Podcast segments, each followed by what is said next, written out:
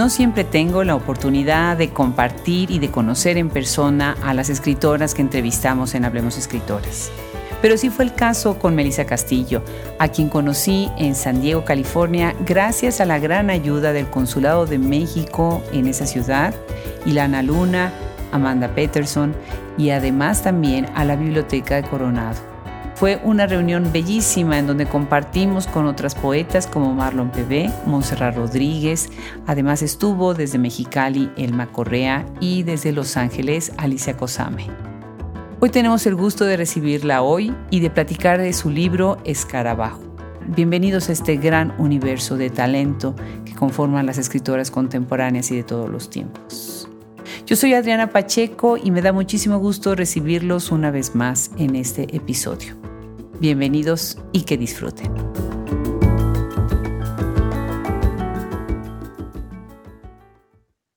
Pues qué tal, bienvenidos todos a un episodio más de Hablemos Escritoras y hoy vamos a conversar con Melisa Castillo, a quien conocí en San Diego. Cuando hicimos la cuarta parada Precisamente ahí en esa ciudad tan maravillosa estuvimos también en la biblioteca de Coronado, precioso, en una lectura muy linda en donde estuvo también Marlon Pebé, estuvo Elma Correa, estuvo Montserrat Rodríguez y desde Los Ángeles fue Alicia Cosame. Y me dio muchísimo gusto que se llevaron a Melissa desde Tijuana hasta San Diego y ahí llegaron las tres. Feliz bienvenida Melissa a Hablemos Escritoras. Muchísimas gracias, Adriana. Estoy muy contenta por poder compartir y porque nos hayas propiciado estos diálogos tan interesantes en cada uno de tus episodios y obviamente por el esfuerzo de que tu plataforma y todo esto que estás haciendo por nosotras las mujeres como escritoras va a abrir eh, muchos espacios más, ¿no? Tanto de diálogo como también de investigación en, en esto que nos hace falta tanto de, del género femenino, ¿no? La mujer estando ahí al frente. Muchas gracias. No, pues al contrario, es, que en verdad su talento nos inspira y nos dan ganas de hablar más y más y más de lo que hacen. Me gustaría empezar hoy con una lectura, porque tu libro Escarabajo es un libro muy único, de verdad me encantó por muchas cosas de las que vamos a conversar ahora, pero ¿por qué no empecemos con el lenguaje de las mariposas, que me, me encantará escucharlo en tu voz? Claro que sí, muchas gracias. Pensar en voz alta es hablar en diferentes idiomas sin sentido, es romper las palabras, ver caer los fragmentos, es hacer palpable el aire y castigarme por pensarlo, es volátil e ilógico perder la fe que ni siquiera puedo tocar, rápido y frenar en seco, despacio, paso a paso, penetro tus ojos negros, cuelgo de tus pestañas largas, veo caer lento y estático los platos en el mármol, tus insultos convirtiéndose en libélulas que danzan en mis ventanas circulares, tu mirada eufórica y negra, poseerte tan lejos, tocarte impalpable, hablarte en silencio. Precioso. Esa lectura, ¿quién la escribe? ¿Quién la lee? ¿La lee Melissa y la escribe Nubia? Sí, em, está muy interesante tu pregunta ahorita y como que así me, terminando de leer este poema, me, me movió algunas cosas dentro del pecho, ¿no? Este poema eh, está escrito desde pues una realidad que es mi realidad como persona y habla una voz madura pero dentro de la infancia, ¿no? Que podría parecer contradictorio al mismo tiempo. Entonces, utilizo yo el, el seudónimo de Nubia para permitirme separar mi ámbito del trabajo y literario, esta Melissa, que es mi nombre de planta, ¿no? Este, y poder utilizar Nubia como en el aspecto creativo, ¿no? Entonces creo que, que sí, esta Nubia es regresarme a, a, la infancia de alguna manera y empezar a pensar ciertos, ciertas cosas o circunstancias que, que llegué a vivir en ese, en ese aspecto, ¿no? En ese entorno. Me encanta cuando utilizan un seudónimo porque siempre es esa, esa, pregunta, ¿no? ¿Quién está realmente escribiendo y quién está realmente compartiendo? Y cuando las escritoras dan su cara, dan su voz, como tenemos ahora, pues todas las que están en Hablemos Escritoras, pues es muy interesante cómo en ese momento se junta la voz, el nombre y el nombre prestado, ¿verdad? Que es el seudónimo y el nombre con el que existe uno con la, con la espalda cargado siempre atrás. ¿En dónde naciste tú, Melissa? ¿De dónde eres? Eh, nací aquí en la ciudad de Tijuana. Sin embargo, siempre he pensado esto, ¿no? Que eh, pues esta ciudad, como sabemos, está construida por mucha migración de, de la República Mexicana, ¿no? Y en ese sentido, pues mis padres vienen del centro de la, de la República, de la Ciudad de México, y a su vez sus padres, o sea, mis abuelos, vienen de otros pueblos del centro, ¿no? Como es Puebla, este, Hidalgo, por ahí mi padre eh, mucho tiempo de su infancia estuvo radicando también en Acapulco, entonces siento como que pedacitos de, de tierra vienen de esos otros espacios geográficos, ¿no? Pero así está construido Tijuana y obviamente también muchas otras ciudades, ¿no? De esta migración. Entonces, eh, me gusta mucho ser de Tijuana, pero al mismo tiempo siempre recordar que detrás de todo esto hay otra tierra, ¿no? Otra tierra que se está moviendo en este, en este sitio. Qué maravilloso, qué bonito lo dices. Y la verdad me emociona mucho porque cuando estuve en San Diego aprendí muchísimo, muchísimo de ustedes y me gustó después poder recoger estas voces y traerlas al podcast. Los invito de verdad que se acerquen a la plataforma y que escuchen las conversaciones que tuvimos con Marlon, que es el episodio 447. Antes de ella tuvimos a Elma Correa, que ella está del lado de Mexicali y tenemos en el 444 a Elma, en el 460 Montserrat y después tenemos uno muy bonito con una foto muy linda que tomó Marlon, que es el episodio 446. Y fíjate que eso es algo que me fascinó. ¿Cómo hablan ustedes de ser escritoras en una zona transfronteriza, de cómo estar en el aquí y en el allá? y cómo ver pasar tantas personas, ¿no? En este ir y venir en una de las fronteras pues más transitadas del mundo, que muy poca gente lo sabe que es Tijuana. ¿Cómo todo esto marca tu literatura? Sí, creo que cuando eh, me despego, ¿no? De, lo que escribo y lo intento ver como con un ojo pues crítico, me doy cuenta que la parte que, que me une con todo este espacio geográfico tan caótico es justamente el caos y lo, eh, lo fragmentado, ¿no? Y no en un sentido negativo para nada, ¿no? Al contrario, me gusta mucho esta noción y rapidez que da la frontera, ¿no? De siempre estar compuesta como a manera de collage, tanto en las personas que se encuentran en este sitio donde, donde vivimos o donde nos, nuestro futuro nos, nos deparó y aquí estamos. Y siento pues la poesía que escribo, incluso lo, lo muy poco que he hecho sobre el ámbito narrativo, como por ejemplo la minificción o los cuentos cortos, tratan de instantes, de instantes como que se me quedan clavados en la mente como una fotografía y ahí prevalecen en mi memoria y que de repente se juntan, por ejemplo, en este libro que siento que, que son como fragmentos, ¿no? De diferentes, por eso lo, lo nombro como una especie de collage, como pedacitos de diferentes lugares, de diferentes situaciones, de, memorias, y pues de historias, ¿no? Que, que están aquí transitando en una frontera tan caótica y, y, lo vuelvo a mencionar, no en un sentido negativo, sino que creo que este caos también representa una personalidad muy, muy fija y muy estable de este espacio de, de tránsito. Y, bueno, aquí entran pues estos temas ¿no? relacionados con la migración, con la gentrificación actual ahorita aquí en, en Tijuana, la economía, pues, su política, las problemáticas sociales y bueno, otras cosas, e incluso la misma literatura, ¿no? que está moviéndose muy constantemente.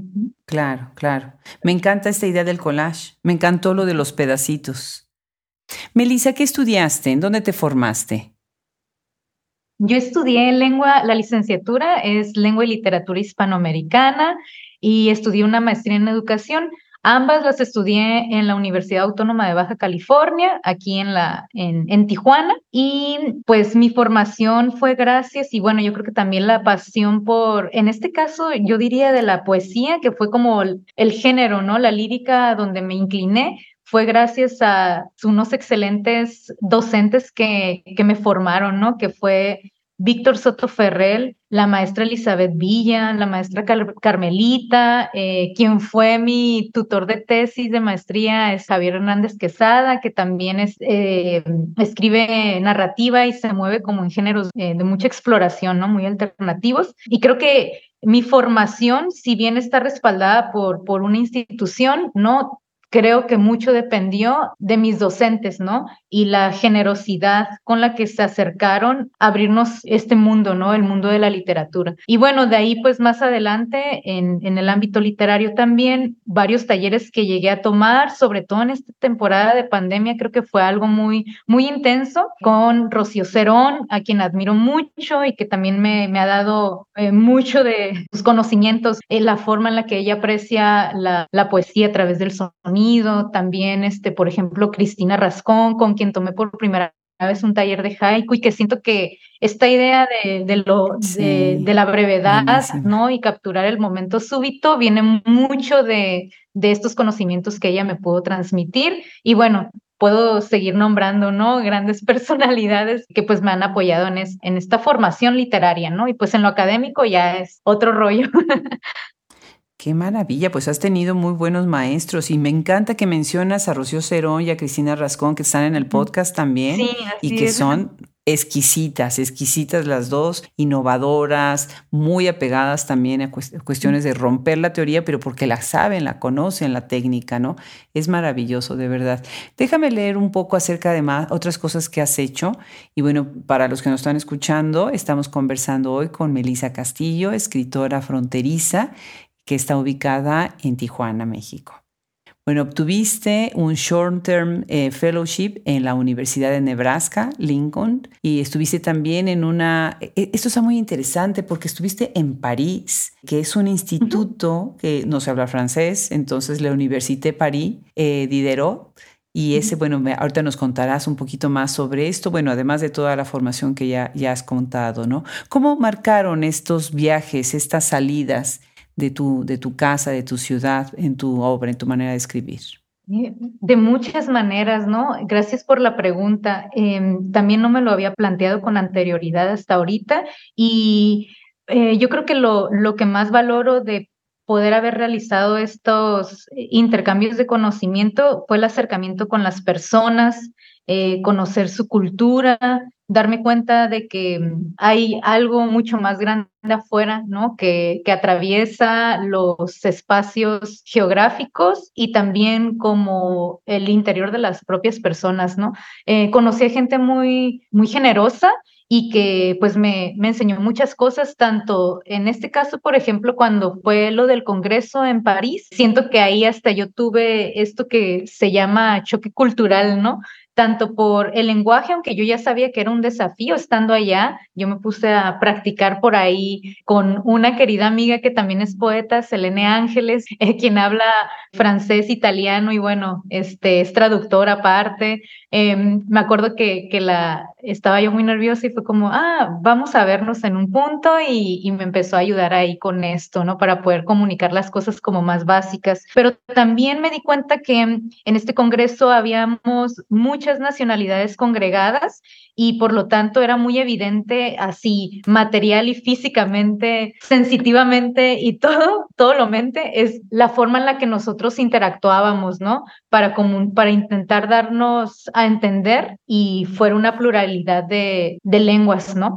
Y pues también que la, la que teníamos ahí como hegemónica pues era el inglés, pero no dejábamos nosotros de mostrar, yo creo, todo lo que nuestra cultura la traíamos aquí colgando en nuestra espalda, ¿no? Entonces, gustó mucho compartir. Pues en Estados Unidos, en, la, en Lincoln, Nebraska, estuve con un doctor muy querido, el doctor Ted Hammond, ¿no? Quien me abrió las puertas de la universidad donde él ahorita está eh, trabajando y pues me mostró también otra realidad muy fuerte, ¿no? Que tiene que ver con la necesidad que hay en Nebraska específicamente de tener espacios y escuelas con las dos lenguas, ¿no? El español y, la, y el inglés, porque hay muchísima gente latina allá, ¿no? Entonces, muchas problemáticas que no se comparan con el entorno fronterizo, pero que al mismo tiempo sí convergen, ¿no? De alguna manera. Pues sí, de hecho en, en, Lincoln me sentí también muy en familia porque había muchísima gente latina en Omaha, en,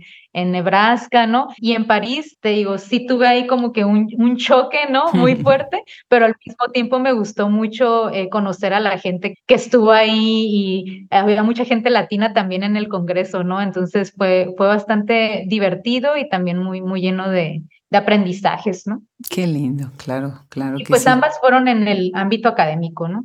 Además, pero enriquece tanto nada más escuchar a las otras personas, ver otras visiones, las maneras de vida, ¿no? Tan distintas que hay en, todos estos lugares. Qué maravilloso. Una de, las cosas que yo veo en tu obra que es muy interesante es este acercamiento también, ahorita que estás hablando de conocer y de aprender y todo, cómo piensas y revisas las palabras, la función del lenguaje, qué tan importante es el lenguaje y se ven en tus juegos de palabras, en las estructuras, incluso también en las formas tan a la vanguardia que utilizas en, la manera en que escribes. Y bueno, con esto sale tu primer libro, Escarabajo, que es un libro de poesía. Déjenme leer las secciones que tienen. Dice intro, lado animal, geometría natural, lúdica palabra, outro. ¿Cómo es que surge Escarabajo? Muy bien, eh, muchas gracias. Surge de esta, este querer regresar a mi infancia. Todo comenzó por un proceso terapéutico que viví hace ya algunos añitos y, este, y que también ya tenía escrito eh, varios poemas que no estaban tallereados en esos momentos, ya después cuando sale Escarabajo, pues, pues ya estaban, ¿no? Pero mm, ya, ya habían pasado varios años que estaba como yo solamente escribiendo y congregando, ¿no? Textos, entonces me di a la tarea de buscar a personas, pues a un círculo de confianza y de apoyo. En este caso, me apoyé de, de la maestra Elizabeth Villa, quien fue la primera este, escritora que leyó mis textos y que me ayudó a darle una secuencia eh, un acomodo, todo este trabajo de, de, formación. Y también me, pues me leyó Yaroslav Bañuelos, poeta de La Paz, eh, a quien conocí en uno de los eh, encuentros de tres habitaciones propias. Marlon PB, por supuesto, mi querida amiga, que, que quiero muchísimo. Y también, pues, Daniela Camacho, quien también conocí junto con Montserrat Rodríguez en el Tres Habitaciones Propias, ¿no? Y bueno, tuvimos una charla súper hermosa por ahí, eh, compartimos cosas y al final, pues, le pedí, ¿no? Ya a la distancia que si me podía apoyar con el prólogo de Escarabajo. Y bueno, no quería dejarlo así y decidí, ya después de esta revisión, de este tallereo tan minucioso, tan fuerte, tan potente, eh, recurrir a una artista plástica, quien yo admiro mucho, Catherine Arcaute, que es tijuanense también, una, una este, artista muy... Eh, muy prolija que se mueve en diferentes disciplinas del arte y que me apoyó con las ilustraciones. Ella hizo un trabajo súper increíble que fue, eh, bueno, no increíble, súper suave, que fue, yo le compartí los poemas de Escarabajo, ella se tomó un, un tiempo para su lectura y de ahí decidió elegir ciertos poemas para eh, realizar las acuarelas. Las acuarelas son originales, yo las tengo aquí en mi galería de arte, pues sí, las, las digitalizamos y bueno, componen esto, ¿no? Entonces es como muy específico, ¿no? No fue de obra que ella ya tenía creada, ella eh, elaboró desde la palabra, ¿no? Y mm, bueno, también pues mm. agradecerle a Estudio Malva con mi querida amiga Silvia García, que es diseñadora gráfica y ella se aventó todo el trabajo tan hermoso de la selección tipográfica, ¿no? Todas las tipografías, ciertas partes que sugerí sobre el acomodo y su lectura, eh, la decisión de, de, los colores, ¿no? En tanto al, tipo de hoja. Bueno, fue un trabajo así como muy, muy potente, ¿no? Y bueno, ella ahorita está en Australia justamente estudiando su maestría en diseño, ahí con, con una revista muy prestigiosa, ¿no? Entonces estoy muy contenta también por ella y me pongo muy emocional, discúlpame. Este, no, no tienes que disculparte. Qué preciosa colaboración. Me encanta. Cristina Rivera Garza estaría feliz de escucharte porque tanto ella ha hablado de estas colaboraciones y de quitar, de, desapropiar la literatura. Y eso es lo que es tu libro, es una manera de desapropiar con tantas personas que involucraste, es preciosísimo. Muy interesante el aspecto de tu libro desde el punto de vista, nosotros tenemos en, el, en Hablamos Escritoras Estéticas del Antropoceno, que lo lleva Gisela Jefes, ¿no? Tu libro entra dentro de esta idea de repensar la naturaleza, de sumarse también a la voz de los insectos, de, los, de las plantas, de los animales, muy cerca, muy cercano al mundo animal. ¿Por qué? ¿Por qué va hacia allá tu escritura? Sí, em, el mundo animal, soy una persona que le gusta mucho estar como muy atenta a los detalles, ¿no? Y algo que me llamaba mucho la atención de la fauna e incluso la flora también era el escuchar, ¿no? Simplemente escuchar y que a partir del sonido pudiera yo entender cosas que no podía transmitir a lo mejor con la palabra. En ese sentido, por ejemplo, algunos lugares o espacios de la República que llegué a visitar con mi madre, eh, o con mis queridos amigos, ¿no? Pues no sé, siempre estaba atenta de, por ejemplo, los grillitos, ¿no? El mosquito que siempre anda rondando por ahí, las patitas de las cucarachas cuando andan caminando. Y creo que eso me vino a la, a la memoria posterior haciendo este ejercicio de poner atención con el sonido y específicamente la flora y la fauna, pero yo creo que como eh, la terapia que llevé y, bueno, otras cosas como ya más místicas que me ha animado a estar leyendo, creo que tienen que ver con la memoria, ¿no? Con el pasado y con la memoria. Y entonces Escarabajo justamente surge y se vincula con el mundo vegetal y animal porque en mi infancia yo viví en, un espacio es, con mucha carencia, ¿no? Y entonces algo que predominaba mucho dentro de ese espacio físico era los insectos, sobre todo pues las cucarachas y este, las polillas y estas cosas que a las personas tanto le atormentan, ¿no? Que yo en, mi, en, en su momento las tenía muy normalizadas porque esa era mi realidad y eso era todo, ¿no? Entonces, hasta que tú ya después te empiezas a comparar con la realidad de otras personas y te das cuenta que el que haya una eh, cosa de cucarachas extremas en tu casa no es normal, ¿no? Bueno, este, para muchas realidades, vuelvo a, mencionar, o este, que haya este tipo, arañas, insectos, a mí ni siquiera me daba como asco, ¿no? Pero en, creces y te das cuenta que con el paso del tiempo esto es algo que le causa mucha repulsión a la gente, ¿no? Y que parece insoportable incluso, hay gente que teme, ¿no? A estas criaturas y yo viví con ellas, yo compartí con ellas y me reconcilié con ellas ya que pasó el tiempo y que me di cuenta que, que esto representaba muchas de las heridas de mi, de mi infancia, ¿no?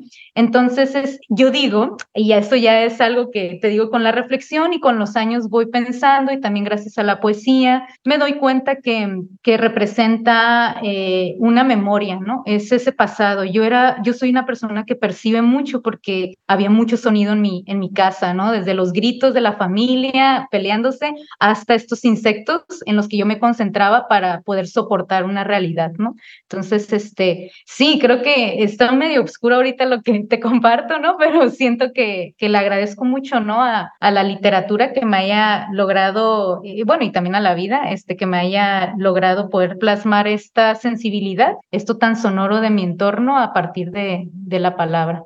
No, me encanta la sinceridad y la transparencia con la que estás contando esto. Y sí tienes razón, esto es, ambivalente después la relación que tiene uno con ciertos insectos. Fíjate que yo le, le pedí precisamente a una artista eh, que es maravillosa, Mitana Bellosefi, que hiciera una ilustración, ilustraciones de polillas y de mariposas para el calendario. Y de hecho no, no, lo dije así, sino dije, bueno, yo creo que algún animal, algún insecto sería lindo. Y ella escogió polillas y mariposas. Y quedó precioso. O sea, la belleza de estos animales, por ejemplo, la polilla tiene una connotación tan negativa y de repente te das cuenta que son animales bellísimos, ¿no? Y lo mismo veo en las ilustraciones de tu libro que, que te lleva también a medio, eh, eh, pues explorar todavía más lo que quieres decir tú con los títulos. Y me encantó este que se llama Fásmido Crispis y me puse a buscar qué es, qué quiere decir. Bueno, ahorita tú nos contarás más, pero me fascina esta relación con aparición, con camuflaje, que son los animales, los insectos especialistas, ¿no? Que son de los campeones en hacer camuflaje. Cuéntanos eh, sobre esta, esta idea también de hablar como este insecto camuflajeado. Y si nos quieres leer este fragmento, este poema, Fásmido Crispis. Muy bien. Sí, me interesó mucho partiendo de, de, esta idea de los escarabajos y los insectos, ¿no? Poder darle forma a este poema y justamente por esto que acabaste de mencionar hace un momento, ¿no? Cómo a través de estas como connotaciones que tienen bastante negativas a lo mejor socialmente, eh, algo hay de ellos que es bastante luminoso, cómo eh, las actitudes con las que se mueven, las formas en las que se comportan estos insectos, estos escarabajos, ¿no? Todo el rol que tienen tan importante en nuestra sociedad, tanto en el medio ambiente como en para nivelar ciertos aspectos relacionados, por ejemplo, al tema de la contaminación, ¿no? Etcétera, ¿no? Y también, por ejemplo, cómo tienen esta capacidad de eh, degradar las cosas de la materia muerta, poder crear otro tipo de tierra que, que sea fértil y que a su vez dé otro tipo, genere otro tipo de vida, ¿no? Entonces, en esa, en esa investigación me puse yo muy minuciosa a investigar en, en diferentes plataformas y con algunos amigos también, ¿no? Respecto al, al, tema de los insectos, ¿no? Entonces, me doy cuenta que los insectos tienen muchas simbologías por ahí en el mundo Egipto, ¿no? Eh, estos son Em, criaturas como muy veneradas, muy respetadas, que tienen que ver con este siguiente plano al que pasa la gente después de la, de la muerte, ¿no? La, el resucitar en otra criatura. Entonces, me doy cuenta que para algunas culturas esto es muy importante, ¿no? Estas criaturas son muy importantes. Entonces, yo empiezo a explorar mucho de eso, me empiezo a nutrir de la información que hay sobre la entomología básica de los insectos y de los escarabajos y empiezo a capturar justamente una línea, ¿no? De ciertas características y comportamientos que tienen como por ejemplo esto que acabamos, acabas de mencionar acerca del camuflaje. Y bueno, entre más leo y más me nutro, más me sorprendo de que son criaturas maravillosas, ¿no? Entonces, este, por ejemplo, estos insectos que literalmente eh, tienen el cuerpo de una hoja, ¿no? Y tú no los percibes en, en un bosque o en un escenario de naturaleza porque están ahí yaciendo en un espacio y, y vaya, tienen esta, esta cosa maravillosa de poder ser uno, ¿no? Parecer uno con la naturaleza. Entonces, pues sí, fue, fue un poco esa, esa exploración de la entomología y después hasta pensé, me encantaría estudiar esto como una siguiente licenciatura, ¿no? Nada más que ahorita no hay tiempo. Pero sí, hacia eso va, ¿no? Qué precioso, qué precioso. ¿Quieres leernos? Ah, claro que sí, sí, por supuesto.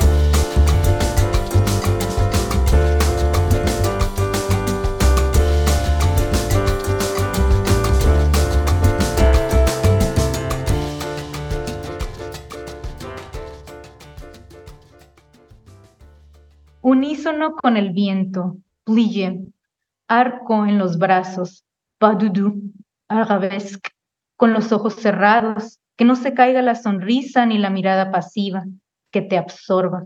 Nado en el profundo de tu sueño, acurruco en oleaje, entre coros y cantos en borrascas, orquesta, arpegio de lluvia, arpa de, de coral, trompeta de caracol. Flotas en el agua y te conviertes en río, caudal y lago, majestuosa cascada. El sol resplandece en ti, te viertes entre piernas. Te bebo en mis ansias con furia las olas. Escurres de mis pestañas cuando emerjo. El sonido chocando en las rocas. Significas la tranquilité, reflejando el alba, la pluie, sobre mi pecho. Gratitud azul turquesa, espejismo, el océano. Qué increíble. Me encanta, me encanta la, el ritmo, las metáforas, las relaciones. Una de, las cosas que enriquece tanto la, la, poesía es precisamente eso, ¿no? De qué manera nos van transmitiendo a través de las metáforas a distintos espacios, como que nos mueven de una capa a otra de los espacios de lo sensorial, de lo físico, y eso es lo que creo que, pasa mucho en, en, tu libro. Y algo que, que lo lleva a eso es esta exploración tan meticulosa de la palabra. Y hablas también de la duda, te cuestionas desde el libro con una gran honestidad sobre la palabra misma y la capacidad de expresar, la capacidad que la palabra tiene en expresar y la capacidad que tiene el autor en expresarse. Así lo dices, por ejemplo, en Sutura. Cuéntanos un poco sobre esta idea de escribir sobre la duda y desde la duda. Sí, creo que mm, justamente es uno de los principios de, del conocimiento, al menos así lo he pensado, reflexionado con el tiempo. Todo parte de, pues, de un cuestionamiento, de una duda, e incluso a veces pienso que estas cosas que se dicen como muy totalitarias, muy absolutas, tienen detrás o, son posibles el cuestionarlas, ¿no? Porque a su vez creo que hay como toda una historia que replica es pues esta forma, ¿no? De cómo llegamos a dar por hecho o por absoluto algo. Y con esto no, no quisiera decir como que, ah, todo el tiempo siempre tenemos que estar dudando de, de nuestro alrededor, ¿no? Pero creo que sí podemos tener esa oportunidad de cuestionarlo, ¿no? Y en ese, en ese mismo tono, me permito cuestionar la propia palabra, ¿no? Su forma, su sonido, la multiplicidad de sentidos que puede tener, cómo se adapta a nuestros entornos, eh, a nuestras realidades, como lo que eh, contaba ahorita de la anécdota, ¿no? Con, con Escarabajo y, el pasado y bueno, toda esta, esta reflexión. Entonces, creo que esa es la, la, razón, ¿no? El cuestionar y el siempre estar dudando de lo, lo que me rodea, pues tiene un origen como muy, muy primitivo, eh, pero también que me hace ser muy humana, ¿no? Y que, y que me asienta en esta realidad y que también me, me permite, pues, este, explorarla de diferentes maneras, ¿no? Yo creo que si me quedara con el absoluto de la palabra, con el absoluto de todo, entonces yo me estoy limitando a algo, ¿no? Y bueno, en ese sentido creo que, que respondo esto. Precioso. Pues muchas gracias por, por compartir así de esta manera. ¿Cómo, ¿Cómo, ustedes hacen comunidad en esa zona? O sea, el estar del otro lado de la frontera, eso no impide que puedan atravesar hacia los Estados Unidos y hacer cosas maravillosas. Ya me has contado un poco acerca de tus estancias, pero en el momento actual, ¿de qué manera ustedes están en diálogo? Sí, eh, hay múltiples maneras y que incluso yo hasta este, he intentado em, adaptarme a todas, ¿no? Con la comunidad. Por ejemplo, ahorita el generoso grupo que hemos eh, tenido, ¿no? Eh, Marlon PB, Montserrat Rodríguez, Elena Ángeles y yo, creo que esa es una de las formas de, de generar estos espacios en un entorno seguro en un entorno eh, sano, diría yo, ¿no? Y donde se propicia el diálogo. ¿Por qué? Porque somos personas muy cercanas, ¿no? Casi yo diría como familias, somos hermanas. Y creo que el pensarnos como esa posibilidad de, aunque de sangre no lo seamos, pero estamos unidas, nos une la literatura, generamos de una manera súper natural y no planeada este círculo, ¿no? Y como este círculo existen muchos otros que a su vez luego convergen en espacios ya abiertos en la ciudad donde pues van las personas eh, que les gusta la literatura, ¿no? Pienso, por ejemplo, ahorita espacios físicos que podría ser Ediciones Caradura, Claroscuro Café, Aletósfera, ¿no? Que son espacios abiertos al público, em, donde estos, digamos, como círculos de confianza que generamos en nuestra vida diaria con personas con las que somos muy unidas, donde nos sentimos seguras, luego acudimos a esos espacios y entonces se genera una comunidad de microcomunidades, o sea, más grande, ¿no? Entonces esto como que empieza a crecer. Y de ahí, pues, al ser muchas mentes, creo que todos son, todos somos bastante propositivas y propositivos, ¿no? Y entonces se empiezan a abrir nuevas ideas y a su vez nuevos espacios, ¿no? Como ya poder, por ejemplo, tener este tránsito em, a Estados Unidos y poder estar en otro sitio, ¿no? Movernos de un espacio geográfico a otro, poder tener una relación o una interacción ya con otras personas de esos otros sitios que a su vez nos van a compartir y entonces esto se va a expandir, ¿no? Entonces, eh, yo siento que, que la comunidad o estos espacios se generan como de una manera muy, muy natural o, o muy así, pero, pero inicia justamente desde los círculos de amistades eh, muy cercanos, ¿no? Y estos a su vez se van como expandiendo. Entonces, creo que esa es una de las formas en las que generamos comunidad. También, bueno, yo ahorita en el ámbito docente veo que las comunidades de literatura y de escritura dentro de, un espacio académico también se propician muy a menudo eh, gracias a, que ese espacio pues converge, ¿no? Con muchos estudiantes de muchísimas carreras, ¿no? Y, y pues en tanto que la disciplina no sea tan celosa, pues permite, ¿no? Este tránsito y estas, estas comunidades, pues interdisciplinarias, multidisciplinarias, ¿no? Híbridas y bueno, todo esto que pueda suceder, pero sí siento que, que en la frontera, al menos desde mi experiencia personal, ha sido de esa forma, ¿no? Pues sí, y han hecho además otras alianzas que después en los congresos se van juntas, ¿no? Lo que organiza, por ejemplo, el Macorrea, que llegan también todas, pues llevando toda la inercia, toda la emoción y toda la energía, la, la, producción que están haciendo cada una de ustedes, ¿no? Qué interesante, qué maravilloso. De alguna manera, ahorita que te escucho, me hace pensar en la entrevista que tuve tanto con Montserrat como con Marlon, y una de las cosas que, que sí atravesó en las conversaciones fue también la representación de la violencia, ¿no? De alguna manera, la palabra es herramienta para hablar de una realidad y no por eso, y repito esto varias veces, para aquellos que tienen duda, como hemos visto en algunos artículos que han salido, que se han difundido por social media, no por eso todas las escritoras escriben solamente de violencia y no solamente la violencia es su tema principal.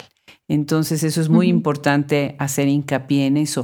Pero a, veces ustedes sí se acercan porque es una realidad que tenemos. ¿Cómo sientes tú que el libro, la poesía, la palabra te sirven como herramientas para hablar de este tema pues tan complicado que siempre nos, nos rodea? Sí, creo que justamente ahorita que lo mencionas es un, hay múltiples perspectivas para abordar la violencia y yo creo que cada una tenemos a lo mejor un objetivo, ¿no? Y a lo mejor a partir de ahí me, me pregunto yo, ¿no? Este, genuinamente si, por ejemplo, hay quienes utilizan la palabra para hacer una denuncia, ¿no? Porque es necesario, porque porque la sociedad no nos está ayudando, y bueno, la sociedad me refiero al tema político, ¿no? No nos está ayudando a, a menguarla, ¿no? Pero también eh, otras formas, por ejemplo, para, a partir de la poesía, que tiene que ver con la utilización a lo mejor de las figuras retóricas, donde no se hace eh, la denuncia tan explícita, quiero decir, ¿no? Como a lo mejor en, en, la narrativa como género. Pienso que si nos fijamos en el objetivo, eh, también nosotras nos permitimos como escritoras, sí, yo, lo veo como un archivo, como una especie de, de archivo histórico, con lo cual funge la literatura y que estos temas que tienen que ver con la violencia social, política, económica, ¿no? Es familiar y bueno, en los núcleos como un poquito más cerrados y más conservados, diría yo, la literatura siempre nos va a servir como una herramienta de archivo. La palabra siempre se queda plasmada, ¿no? Nosotros pues podemos morir y esto va a continuar, ¿no? Si, si es que se queda en su versión digital, si es que lo tenemos en su versión física y ahí hay una evidencia de algo, ¿no? Hay una evidencia de nuestra realidad. Y si aquí, por ejemplo, se tocan estos temas como la, la violencia, ¿no? En cualquiera de los aspectos o, áreas que sean, es porque eso es lo que evoca nuestro, nuestro espacio geográfico, ¿no? Eso es lo que está, sí, enunciando, ¿no? Y de alguna manera, pues solamente las personas que nos dedicamos a lo mejor a la escritura, tenemos esta sensibilidad de plasmarla, así como lo hace el artista a través de la música a través de la pintura, a través de la, del collage, ¿no? Y bueno, todo eso que se va, eh, vaya, como todo este cúmulo de, de materia ya este, física, como puede ser el libro en físico o su PDF o, o la pintura, la, la, obra de musical, pues se quedan como ese archivo, ¿no? Y, y vaya, no con una intención a lo mejor de estar recordando esas heridas, pero creo que a partir de esto algo más luminoso puede venir, ¿no? Después de, de que un, una escritora o un escritor pues enuncie, ¿no? Comience a enunciar, porque gracias a la literatura también nos ponemos más reflexivos, ¿no? Más reflexivos al respecto. Entonces creo que por ahí podría compartir eso, ¿no? Claro, claro. Bueno, pues muchísimas gracias, Melissa. Qué delicia de conversación, qué maravilla leerte. Sé que también tienes colaboraciones en otros lugares. Estaremos ansiosos de recibir el segundo libro. Y bueno, pues ha sido un placer para Hablemos Escritora recibirte el día de hoy. Muchísimas gracias y claro que sí, ya estamos preparando por ahí un nuevo proyecto. Eh, gracias a, al programa PECDA que logré obtener esta, esta beca al finalizar casi este año y me va a permitir escribir un nuevo libro de poesía que se va a llamar Camino Verde. Entonces estoy muy feliz de poderte compartir esto aquí en, en tu programa de, eh, el día de hoy, ¿no? Y este, porque es una noticia que fresquecita, tiene muy poquito que acabo de recibir y estaba muy ansiosa por poderte compartir a ti y a todos quienes, a todos quienes nos escuchen. Muchas gracias por todo. Qué maravilla, Melissa, muchas felicidades, qué maravilla. Pues es el reconocimiento a tu trabajo y a tu talento. Y sí, cuando esté listo el libro, por favor, Tienes que contactarnos y hacemos una lectura, nos va a encantar hacer una reseña. Muchísimas felicidades, Melissa, y bueno, desde acá te mando un abrazo grande. Muchas gracias. Abracitos, gracias.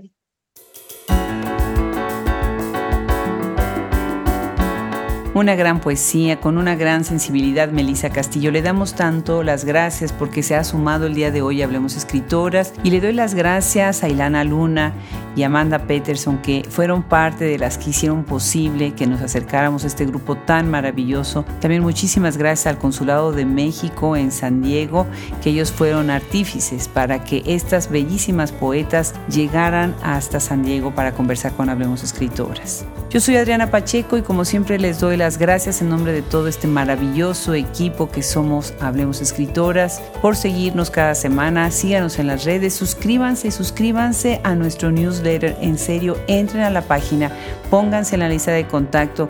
Les van a llegar los mails cada semana. Prometemos no mandarles spam. Al contrario, les llegan las notificaciones cuando tenemos nuevas publicaciones. Hagamos crecer esta comunidad, compartanla, profesores con sus alumnos, lectores con sus amigos, coordinadores de clubes de libros con todos los que lo siguen y todos los que están enamorados de la literatura contemporánea y de siempre. Nos estamos escuchando en el próximo episodio muy pronto. Un abrazo muy grande.